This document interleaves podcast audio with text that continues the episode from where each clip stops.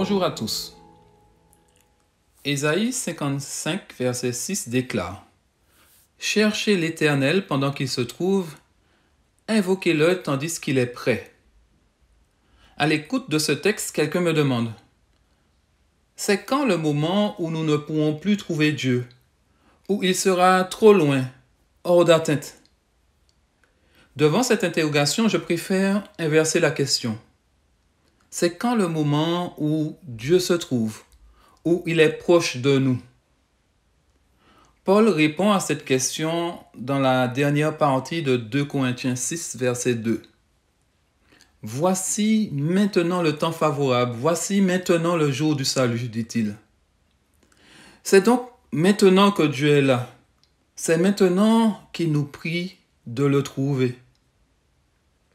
L'une de mes premières activités professionnelles fut celle de technicien de maintenance de systèmes automatisés. Alors que je débute un stage dans une usine de fabrication de briques, il y a un problème. Les briques sortent du moule cassé. Devant cette difficulté, mon responsable fait appel à tous les techniciens présents pour résoudre le problème au plus vite. Après plusieurs heures d'arrêt, j'ose sortir de mon statut de stagiaire pour proposer une idée. Elle m'avait paru tellement simple que je n'avais pas cru bon de la présenter plus tôt.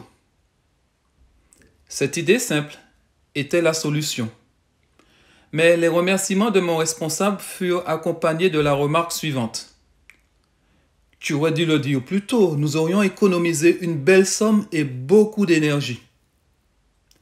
Dieu, lui, n'est pas un stagiaire. Et il sait qu'il est urgent de nous inviter à le trouver, car trouver Dieu nous économisera l'énergie négative de l'inquiétude et du désespoir.